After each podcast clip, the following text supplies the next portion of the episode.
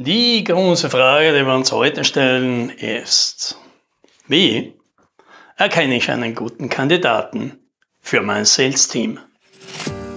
Hallo und herzlich willkommen beim Podcast 10 Minuten Umsatzsprung. Mein Name ist Alex Rammelmeier und gemeinsam finden wir Antworten auf die schwierigsten Fragen im B2B-Marketing und Verkauf.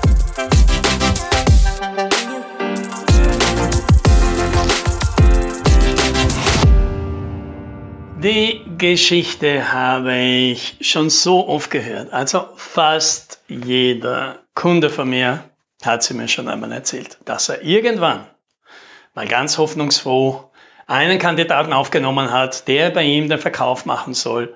Ja, man war sehr zuversichtlich, dass das jetzt ein guter Kandidat ist, hat sich viel Mühe gegeben, die Konditionen zu erfüllen, die Gehaltswünsche zu erfüllen, die Rahmenbedingungen zu erfüllen, das richtige Auto zu kaufen. Ja, und dann lief die Geschichte fast immer gleich. Ja, zuerst einmal drei Monate nichts passiert, das erwartete jeder, nach sechs Monaten immer noch nichts passiert. Da wird man dann schon ein bisschen unrund und irgendwann nach zwölf Monaten erkennt man, das war wohl ein Fehler. Ja, und dann trennt man sich mehr oder weniger freiwillig voneinander. So, wie kann denn das aber sein? Wie kann denn das sein, dass so häufig Fehlbesetzungen im Verkauf sind und das eigentlich von Personen, ja, wie Geschäftsführer, die ja selbst lange oft oder viel Erfahrung oft im Verkauf haben. Wie kann das sein, dass die sich bei der Besetzung von Verkäufern so oft vertun? Schauen wir mal auf die Kriterien, die üblicherweise ja, wichtig sind. Das sieht man auch an den Stellenanzeigen. Und die meiner Erfahrung nach überhaupt nicht geeignet sind, um einen geeigneten Kandidaten zu finden. Ja, und wenn wir die durchhaben, dann schauen wir uns, auf welche ich schauen würde. Ja, und vielleicht ist da was für dich dabei. Also kommen wir mal zu den drei Kriterien, die ich für nicht wahnsinnig hilfreich halte bei der Auswahl von einem Kandidaten. Und das Kriterium Nummer eins ist die Erfahrung. Klingt jetzt vielleicht für viele nicht sehr intuitiv, ja, weil alle wollen ja jemand mit Erfahrung und es stimmt natürlich einen komplett frisch gefangenen, jemanden, der überhaupt keine Verkaufserfahrung hat, das ist vielleicht nicht die beste Wahl, wenn ich jemanden haben will, der selbstständig möglichst schnell Umsatz bringt. Ja, und schwierige Deals ausverhandelt oder große Deals an Land zieht, dann ist wahrscheinlich jemand ohne Erfahrung nicht die beste Wahl. Aber das heißt umgekehrt überhaupt nicht, dass jemand mit viel Erfahrung eine bessere Wahl ist, weil, wie schon Kurt Tucholsky gesagt hat, man kann etwas auch 20 Jahre lang schlecht machen. Und da brauchen wir nur umzuschauen, wie viele Verkäufer treten dann mit uns in Kontakt. Viele davon sind schon ihr ganzes Leben in diesem Beruf und wir würden von denen im Leben nie was kaufen. Und wir merken schon in den ersten Minuten drei, vier Fehler, die die jetzt gemacht haben. Also Erfahrung hilft nichts. Ja, also die Erfahrung muss schon mit irgendwas verbunden sein. Ja, und dazu kommen noch später. Aber nur weil eben jemand zehn Jahre im Verkauf ist, das sagt noch überhaupt nichts aus. Kriterium Nummer zwei. Der große Wunsch, ein großes Netzwerk sollten diese Leute haben. Ja, und die Idee dahinter ist, der kennt die Kunden, unsere zukünftigen Kunden ja schon alle. Der muss nur hingehen, der hat die Beziehung schon aufgebaut, der kann dort einfach anklopfen und uns relativ schnell reinbringen. Ja, das wäre natürlich eine tolle Vorstellung. Und das würde ja natürlich auch schön sein, wenn das so klappt. In den meisten Fällen stellt sich halt heraus, dass das so nicht funktioniert. Ja, und warum funktioniert das denn nicht?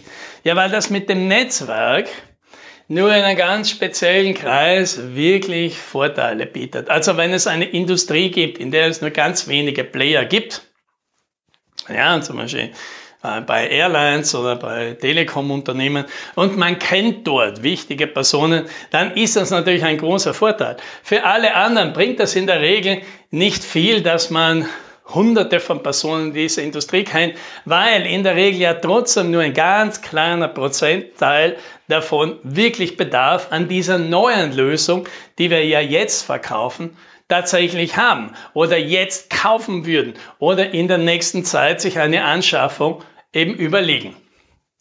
Und das finden eben die meisten raus. Da heuern sie jemanden an, der kommt mit einem Netzwerk und tausend Kontakten auf Xing oder LinkedIn. Äh, die schauen alle ganz gut aus. Ja, und dann klappert er die in den ersten Monaten ab, findet auch ein oder zwei Treffer vielleicht. Ja, und dann war's das. Und jetzt? Netzwerk ist durch. Und jetzt kommt eben die große Frage. Findet der jetzt neue Leute? Und da kommen wir in den meisten Fällen drauf. Die allermeisten Verkäufer heutzutage sind nicht besonders gut, wenn es darum geht, neue Kunden zu finden. Die sind oft gut, wenn sie jemanden haben, einen, einen bestehenden Kontakt haben, einen guten Lead haben, dort etwas abzuschließen, aber von selbst komplett zu neuen Kontakten zu kommen, das können in der Regel nur sehr wenige. Falls doch, falls man einen Kandidaten hat, der das nachweisen kann, der einen klaren Plan hat, der wirklich zeigen kann, wie er das macht, dass er wirklich von ganz von selbst aus unbekannten Kunden macht und das zuverlässig, na den, den heuert man natürlich sofort an. Ja, das ist natürlich einer der ganz wenigen Glückstreffer. Unbedingt anheuern, koste es, was es wolle. Wenn die anderen Parameter natürlich stimmen, ja, zu denen kommen wir dann noch. So, drittes Kriterium, auf das oft geschaut wird, das meiner Meinung nach auch nicht so hilfreich ist, um herauszufinden, ob es ein guter Kandidat ist, das ist die Performance, die diese Person im letzten Job gemacht hat. Ja, warum ist denn das kein gutes Kriterium? Weil es einfach viel zu viele Variablen gibt dass der vielleicht dort einen sehr guten Job gemacht hat, sehr viel Umsatz gemacht hat. Das kann vielleicht daran liegen, dass er oder sie wirklich ein toller Verkäufer oder Verkäuferin ist. Aber das kann natürlich auch daran liegen, dass dort jeder sehr gut verkauft hat, weil die Firma einfach gerade auf der Welle geschwommen ist, weil das Produkt einfach sehr gut war, weil die Firma sehr gute Vorleistung gemacht hat, weil das Marketing dort ganz hervorragend war und beste Leads gebracht hat, weil der Vertriebsleiter dort ein super Typ war, die Leute Leute gut gecoacht hat und sichergestellt hat, dass die beste Rahmenbedingungen vorgefunden haben. Das alles sagt noch relativ weniger aus. Ja? Das heißt nicht, dass das kein Kriterium ist, aber das alleine, unhinterfragt, würde ich sagen, bringt noch relativ wenig. So, was sind denn bessere Faktoren, wenn es darum geht, herauszufinden, ob jemand eine gute Ergänzung für das eigene Sales-Team wäre? Ja, also, das erste ist, Eben nicht die Performance, sondern was ist denn die Verbesserung gewesen? Was ist die Verbesserung gewesen, die diese Person an die Stelle, die sie in der letzten Zeit gehabt hat, denn gebracht hat? Ja, man sucht ja jemanden, so, der, wie in der Gemeinschaftsküche, der seinen Bereich besser hinterlässt, als er ihn vorfindet. Der dort hingekommen ist und etwas Besseres hinterlassen hat, wenn er wieder verlassen, äh, wenn er wieder gegangen ist. Das suchen wir. Und jemanden, der zeigen kann, dass er das in seinen letzten zwei, drei Jobs das immer so gemacht hat und immer darstellen kann, wenn ich gekommen bin, hat so ausgeschaut. Und wenn ich gegangen bin, war es viel besser. Und zwar aus diesem und diesem Grund, weil ich dieses und jenes dort gemacht habe und organisiert habe und aufgebaut habe. Und deswegen geht's denen jetzt auch besser, obwohl ich gegangen bin, dann, dann haben sie einen Kandidaten, den sie wahrscheinlich haben wollen. Kriterium Nummer zwei. Passt der dazu? Passt der zu Ihrem Unternehmen dazu? Und da gibt es jetzt mehrere Faktoren. Das eine ist, der muss einmal zur Maturity passen. Der muss zu dem passen, wo Ihr Unternehmen gerade steht. Weil wenn Sie jemanden haben, der zum Beispiel jetzt sagen wir mal, Sie sind in so ein kleines aufstrebendes Unternehmen ja, und sind jetzt das erste Mal dabei, richtigen professionellen Vertrieb versuchen aufzubauen. Und da holen Sie jemand aus einem Konzern, dann kann das wahrscheinlich nicht passen, weil diese Person dort, die hatte all das schon, ja, wenn sie in den Job gekommen ist, was sie erst hier aufbauen müssen. Und wer soll denn das aufbauen? Diese Person hat das noch nie gemacht. Die hat auch wahrscheinlich keine Ahnung, wie man sowas aufbaut. Die hat eine Ahnung, wie man in so einem äh, Unternehmen, wo es ein Sales Management gibt und wo es CRMs gibt und wo es Leads gibt und wo es einen ganzen alles gut organisiert ist, wie man sich da drin gut bewegt und wie man hier die Schrauben dreht und wie man hier das Beste rausholt. Aber wie man sowas aufbaut,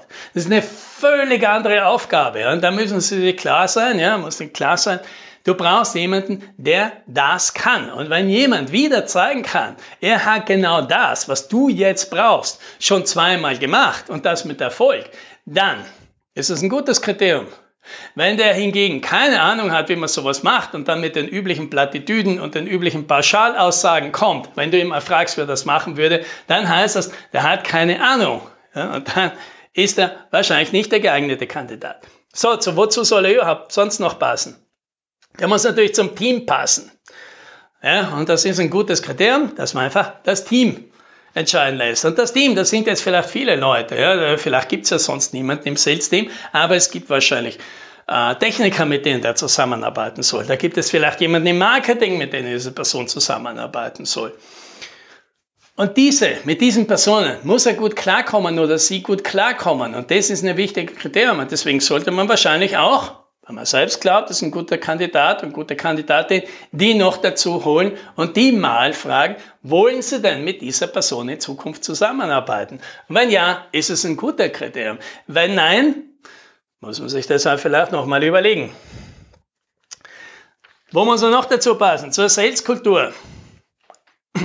Lass dir einfach mal erklären, was denn diese Person glaubt, dass ein guter Verkäufer ist und was der machen sollte oder was sie machen sollte und woran man so jemanden erkennt.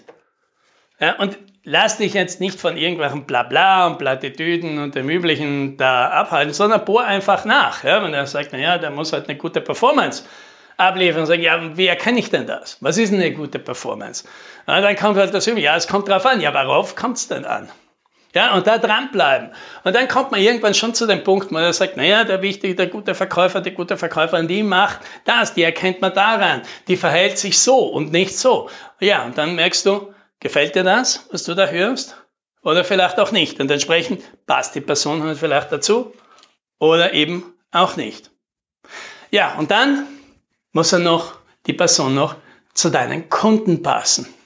Ja, und hier hilft die Übung. Überleg einfach mal deine drei besten Kunden, stelle die mal im Kopf vor und überleg dir, wenn die jetzt hier sitzen würden, in diesem Bewerbungsgespräch, die würden sich das anhören, würden die sagen, ja, auf den freue ich mich schon, toll, dass der mich jetzt berät, toll, dass der jetzt kommt, toll, dass die mich jetzt, dass die mich jetzt betreuen, freuen die sich da wahrscheinlich drauf?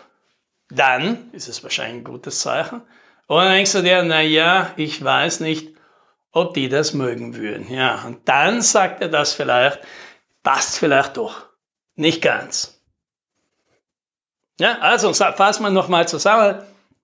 Die Kriterien, die nicht so, so gut sind, das ist äh, die Erfahrung, das Netzwerk und die Performance in der Vergangenheit. Was bessere Kriterien sind, passt die Person zu deinem Team, passt sie zu deinen Kunden, passt sie zu deiner Kultur, passt sie zu dem Stadium, wo du gerade bist, zu deiner Maturity, zu deiner Sales Maturity, ja, kann die Person dort einsteigen, wo du sie jetzt gerade brauchst, kann die Person das aufbauen, was du jetzt gerade baust. Und hat die, diese Person das schon bewiesen? Kriterium Nummer zwei, Kriterium Nummer drei, was hat diese Person verbessert? Hat diese Person in der Vergangenheit ihren Bereich besser verlassen, als ihn angetroffen hat? Ja, und wenn die Kriterien stimmen, dann kannst du fast nichts falsch machen. Ja?